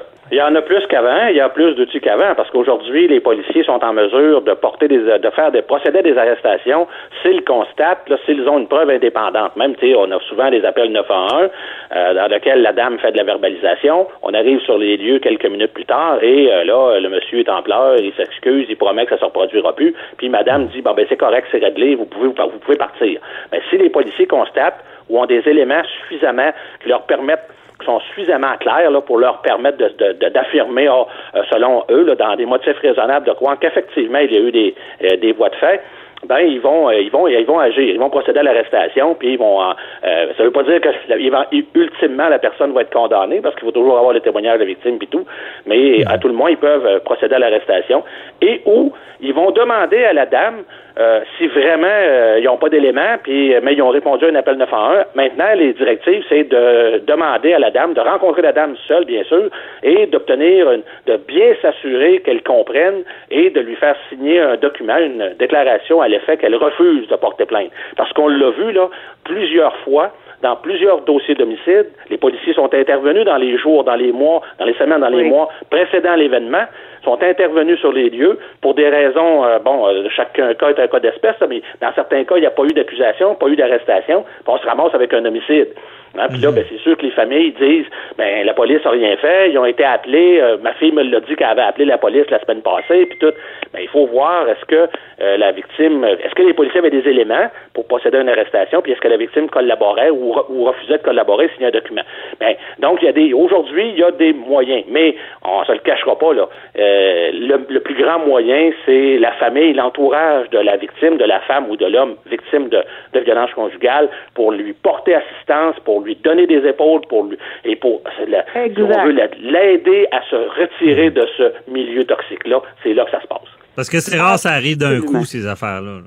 Ah, tout à fait. Souvent, il y a des Il y a, toujours des éléments. Il y a, dans la grande majorité des cas que j'ai vus, moi, d'homicide, particulièrement de femmes dans ces cas-là, mais euh, dans, la grande majorité, on voit qu'il y avait des signes précurseurs. Les gens le savaient. Quand on rencontre la famille dans le cours de l'enquête, on s'aperçoit que à tel moment ou à tel autre, dans telle partie, dans telle soirée, lors de tel événement, il y a eu des éléments, il y a eu des, éléments de violence, soit verbale, même physique, devant des témoins, puis qu'il n'y a pas de suite. Alors, moi, je dirais, moi, je dirais à tout ça que c'est fort intéressant ce que, ce que Jean-François vient de soulever parce que euh, il faut pas devenir alarmiste là, à chaque fois que quelqu'un se dit bouh plus fort qu'une autre fois dans les parties mhm. de, famille. Là. Mais je pense que bon, euh, on est capable raisonnablement de comprendre lorsqu'une dynamique euh, de violence psychologique, pas juste physique. Là. Attention, là. Est-ce qu'on pense que ça prend juste une tape sur euh, sur la, la, ou, ou, des bleus ou quelque chose? Non, une violence, un, crescendo, là, une augmentation régulière de violence psychologique, des mots euh, que je ne dirais pas que j'ai entendu à la cour que c'est mhm. épouvantable de traiter des gens comme ça. Euh, on, on ferait pas ça une coquerelle, je m'excuse, mais c'est à peu près ça que je veux dire. Là. On traiterait pas de, de, de, de noms comme ça ben, c'est sûr. Puis après ça, tu sais, entendre, ben non, c'est rien que de face. Non, c'est parce que, regarde, euh, quand c'est à répétition, puis on voit très bien dans les yeux d'une personne. En tout cas, moi, je le voyais très bien dans les yeux, parce que c'est ça aussi le rôle du juge ou euh, des policiers, j'imagine. Mais nous, quand on entend le témoignage, de voir cette espèce de terreur qui s'applique dans les yeux, là, je, je, je, mhm. vois encore certaines personnes témoigner devant moi, là, même en me disant qu'ils sont tombés en bas des marches, là. Euh, c'était clair qu'il y avait une terreur en arrière de ce visage, de ces yeux-là.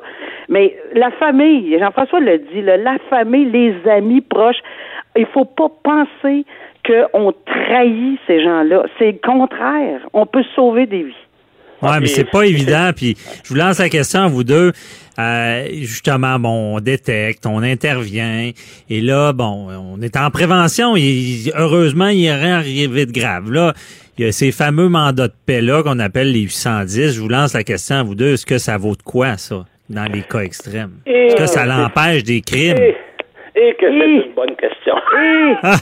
Et, et, et, tu connais-tu l'histoire de l'autruche? Non. Hein? Ben, Vas-y.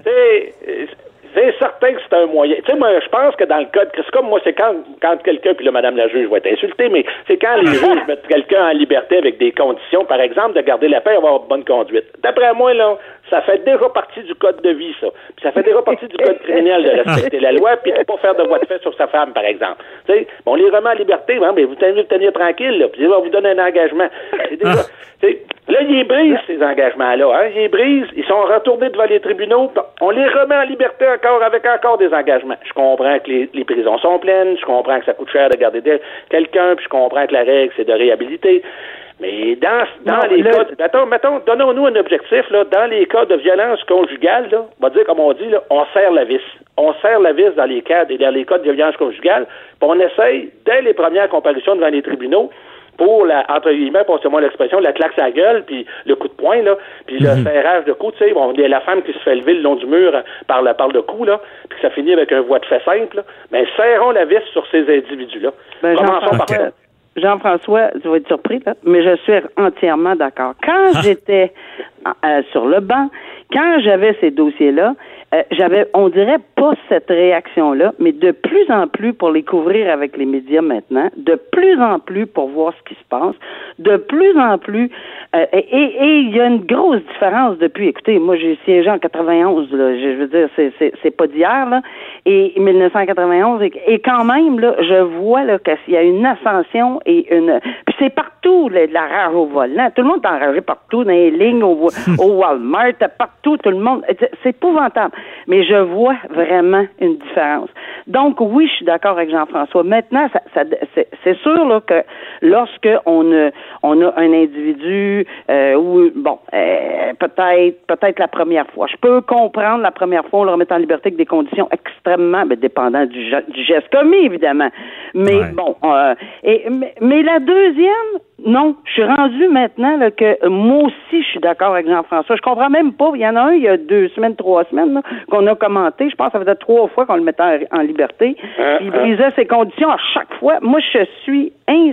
Ça, ça- là, Mais là, comment on fait là, comme juge savoir qu'ils briseront pas, tu sais, j'ai- c'est ça qui, qui, Impossible. qui- qui mystifie le Impossible. monde. Puis là, Jean-François, il va nous, tu vas nous dire, bon, sortons un bracelet, hein? C'est peut-être un peu ça.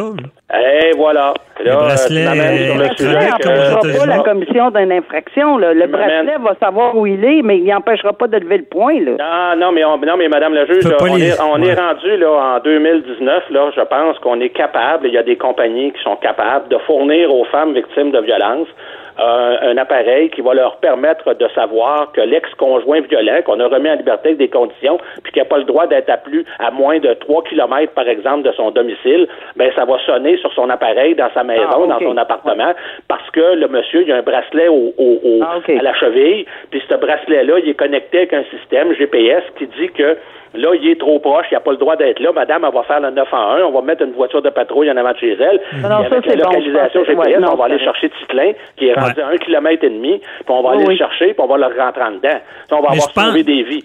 Ça, oui, on va sauver des vies, mais je pense que le droit a peur, euh, contrairement, mettons, à la médecine, on utilise la technologie à plein, pour ça, ça améliore le tout. Mais je pense qu'en droit, on a peur des technologies. Ça, ça Ouais, mais va tout le soyons, temps euh, atteindre quelqu'un, là.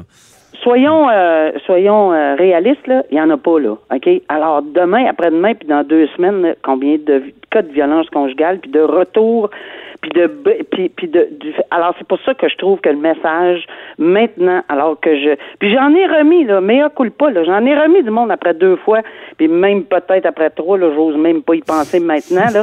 Je, je suis quasiment. je- mais, mais, mais, mais, honnêtement, là, je pense qu'aujourd'hui, on doit resserrer la vis parce qu'on n'est plus dans la même époque, on n'est plus dans les mêmes circonstances, on a, on a toutes sortes de choses qui font en sorte que la, la fusible saute pour à peu près n'importe quoi. Puis moi, je- après, on en liberté une fois, ça passe.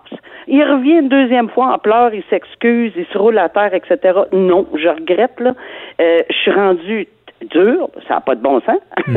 Euh, je, je, je ne le remettrai pas en liberté. Euh, ça prendrait des circonstances exceptionnelles, mais le bracelet, il n'existe pas. J'ai déjà remis les gens en liberté, moi, 24 sur 24 dans la maison, puis ils étaient insultés. Mais qu'est-ce que m'a fait 24 sur 24? Ben, c'est ça. On regardera la télévision, puis euh, resterez chez vous. Et puis, euh, euh, à chaque fois, il y a le voisin ou n'importe qui, euh, il, il- il appellera la police, c'est tout.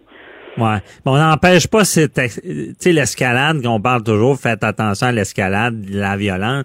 Ben, c'est ça, on l'empêche pas en remettant en liberté si c'est la deuxième fois, là.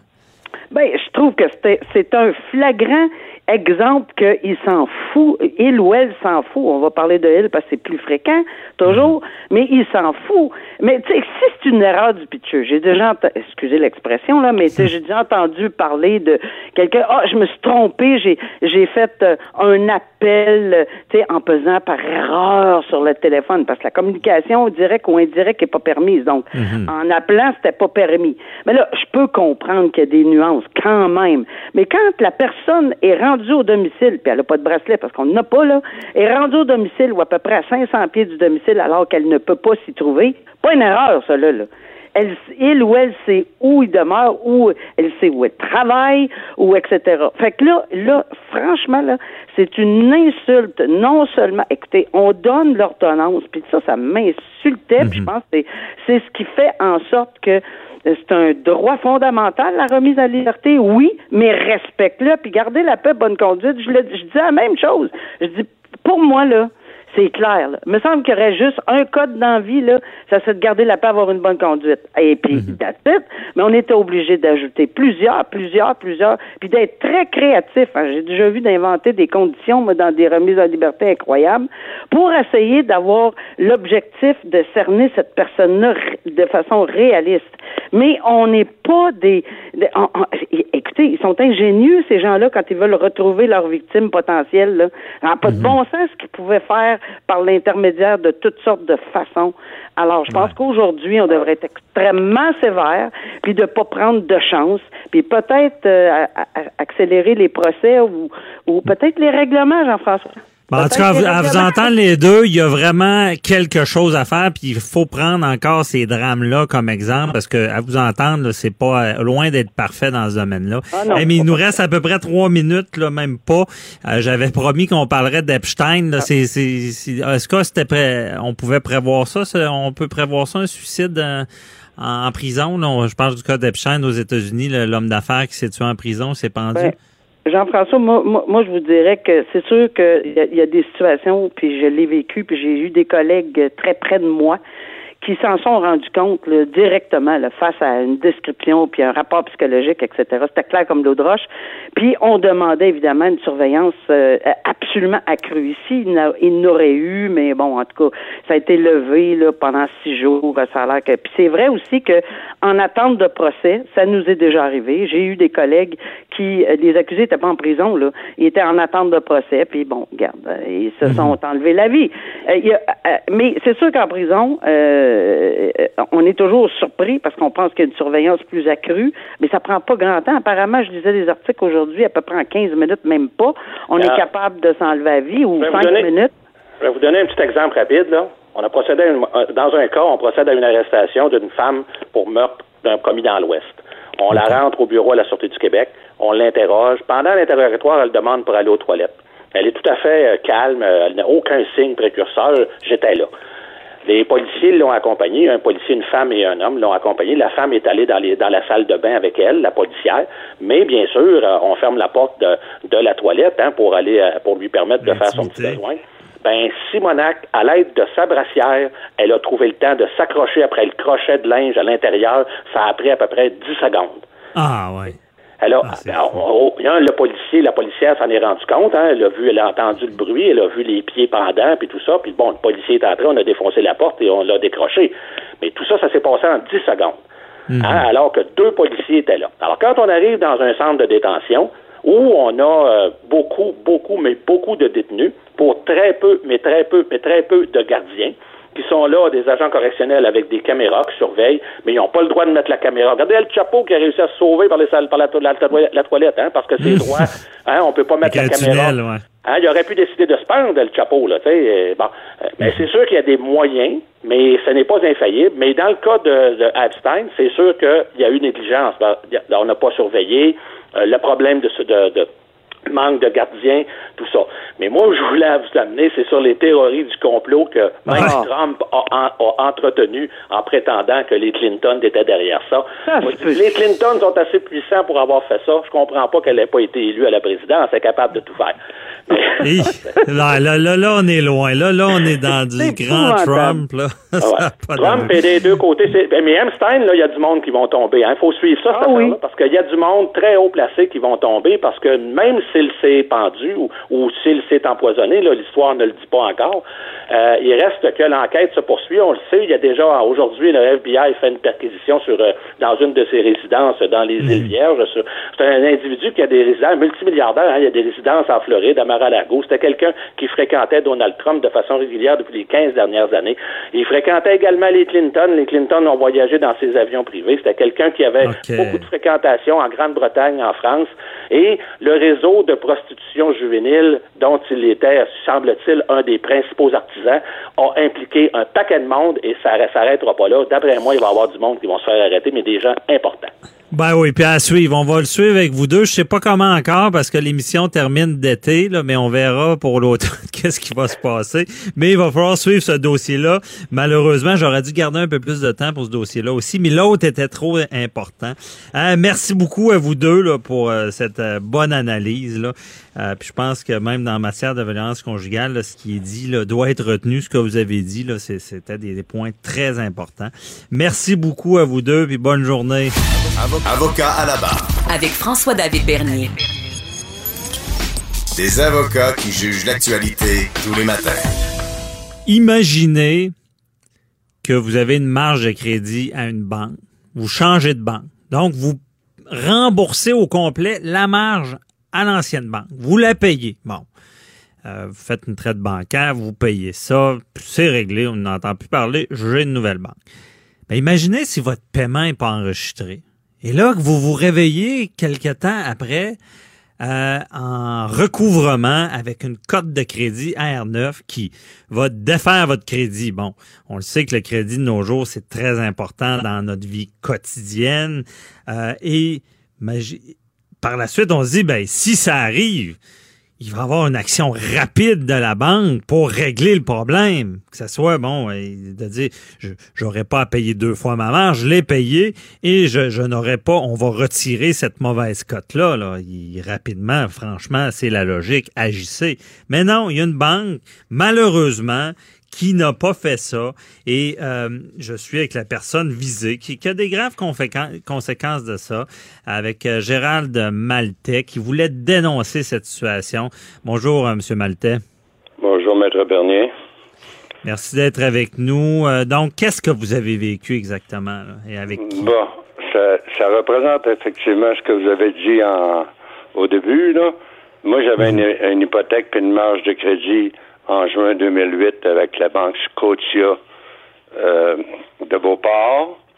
J'ai, à ce moment-là, j'avais renouvelé mon hypothèque. Suite à la Banque de Montréal, j'ai été chercher, en fait, l'hypothèque que j'avais besoin pour régler tous mes dettes à ce moment-là. Parce que je ne dis pas que j'avais pas des sous à payer, là, mais il mhm. fallait que je paye. Puis c'était une condition initiale à la Banque de Montréal pour que j'aille le prêt. Je l'ai faite. Là, j'ai été, euh, toutes les transactions se sont effectivement faites. J'ai les papiers qui le prouvent, euh, de justificatif d'opération de la Banque Scotia, le relevé du d'ordinateur de, la, BMO, de la Banque de Montréal. Mhm. Puis j'ai aussi le papier de Equifax qui confirme que j'ai jamais eu plus que tant d'argent emprunté de cette banque-là ce qui fait que, puis euh, toute la merde qu'ils m'ont donnée, évidemment, la suite à, le dénoncer, euh, ce que ça ont fait, si on veut, là. C'est pas le fun. C'est pas le fun. Parce que vous, là, pour vous avez payé avec preuve cette marge-là. Mais qu'est-ce qui arrive par après? Là? Vous, pour vous, vous aviez, vous aviez laissé ça aller, là. Oui, ben on a laissé ça aller parce que ils nous ont rappelé, mettons, après qu'on ait après qu'on ait payé, plusieurs mois plus tard, ils nous ont rappelé nous disant qu'on n'avait pas payé. Mais là, à cette époque-là, j'avais pas de, de papier ou de preuves qui pouvaient qui pouvaient euh, contredire ce qui ce qu'il me disait. Puis on avait des menaces, dans le fond, je veux dire, ils nous disaient si vous payez pas, on saisit puis on fait procédure. Fait que j'étais pas intéressé de prendre ma maison, là. C'est ça, hein? vous étiez déjà en recouvrement, puis le mal était fait pour votre crédit, là, si je comprends bien. C'est exactement ça. Et là, vous avez dû, pour, pour éviter que ça aille encore plus loin, si je comprends bien, vous avez dû payer une deuxième fois la marge. Je suis encore en train de la payer. J'ai pas complètement fini. Il me reste peut-être un montant de 500 dollars à donner dessus. Qu'on donne euh, à, petit peu, petit peu, petit peu, parce que je, je vais pas m'en dire. Eux disent que le dossier est fermé. Moi, pour moi, il l'est pas. Parce que si le dossier était fermé, je serais pas en train de le payer. Mais là, vous, vous une, fois que vous vous rendez compte de ça, vous avez fait demander à la banque de rectifier, mais ils, ne veulent pas rectifier le tir. Exact. Exact. J'ai fait toutes les démarches qui nous sont conseillées au niveau de quand on va sur un ordinateur. J'ai Ouais. d'abord été à Scotia pour le faire, le montrer mon papier que j'avais de justification d'opération. Euh, la première personne m'a dit, ben, si on, si on vous doit, parce qu'il voyait bien les, les chiffres puis les, les dates puis tout, là, si on vous doit, on va vous rembourser avec les intérêts, avec euh, tout ce que vous avez payé. OK? Mais là, il m'a rappelé pour me dire, on trouve pas le chèque, on trouve pas rien. Bon, ben, je me servirais de base, puis j'ai vu le directeur. Le directeur, lui, de son bord, a confirmé qu'ils ont eu l'argent, parce que ça, ça a été bien confirmé. Mais je le savais déjà parce que j'avais été à- la BMO entre-temps pour voir quelle sorte de transactions qui s'étaient faites. Puis les transactions ont été faites. Ils appellent ça des, des chèques officiels, ça veut dire des, des traites bancaires. Mhm. Que- mais là, ils trouvent rien, fait que comme ça, ils veulent rien faire. Pour le moment, en tout cas, c'est comme ça que ça se présente. J'ai été, après le directeur, j'ai été au, au bureau du président. Euh, C'était une vraie farce parce que euh, à- à- être pris pour des deux de pique, euh, c'est c'est ça qui est ça, là. Si on peut dire ça comme ça. Toi, t'es petit, eux autres sont gros. Puis après ça, ils m'ont envoyé, le dernier que j'ai fait à date, c'est l'ombudsman du- de la banque. Mais l'ombudsman de la banque, elle- elle veut pas s'en mêler pas tout. Elle travaille pour la banque Scotia. C'est de même que moi, je vois ça actuellement. Donc là, si vous êtes dans le néant, il n'y a rien qui se fait pour régler la situation. Exact. Malgré qu'on sait qu'on a reçu l'argent. Oui. OK. Oui, oui, ils l'ont reçu. Mais, euh, même- ça a même été confirmé, pas par écrit, évidemment, là, mais quand j'étais dans le bureau du directeur, le directeur a dit oui, on a reçu. OK. Et là, vous sentez que vous faites mener en bateau, là? Ben, c'est ça. C'est ça. J'avance pas, j'avance pas, j'avance pas. Puis je sais pas ce qui ce attendent, mais en tout cas, comme ça, euh, ça bouge pas. Et euh, maintenant, expliquez-nous, sais, bon, des personnes vont dire, OK, bon, ça, ça peut être banal ou pas, mais moi, je pense que c'est pas banal parce que c'est des grosses institutions, comme vous dites, vous êtes un petit joueur, devrait bien vous traiter puis euh, régler la situation. Mais dans votre vie, ça a eu des impacts, là, cette histoire-là. là. Quelles sont-elles? Tu sais, Excusez, émotif.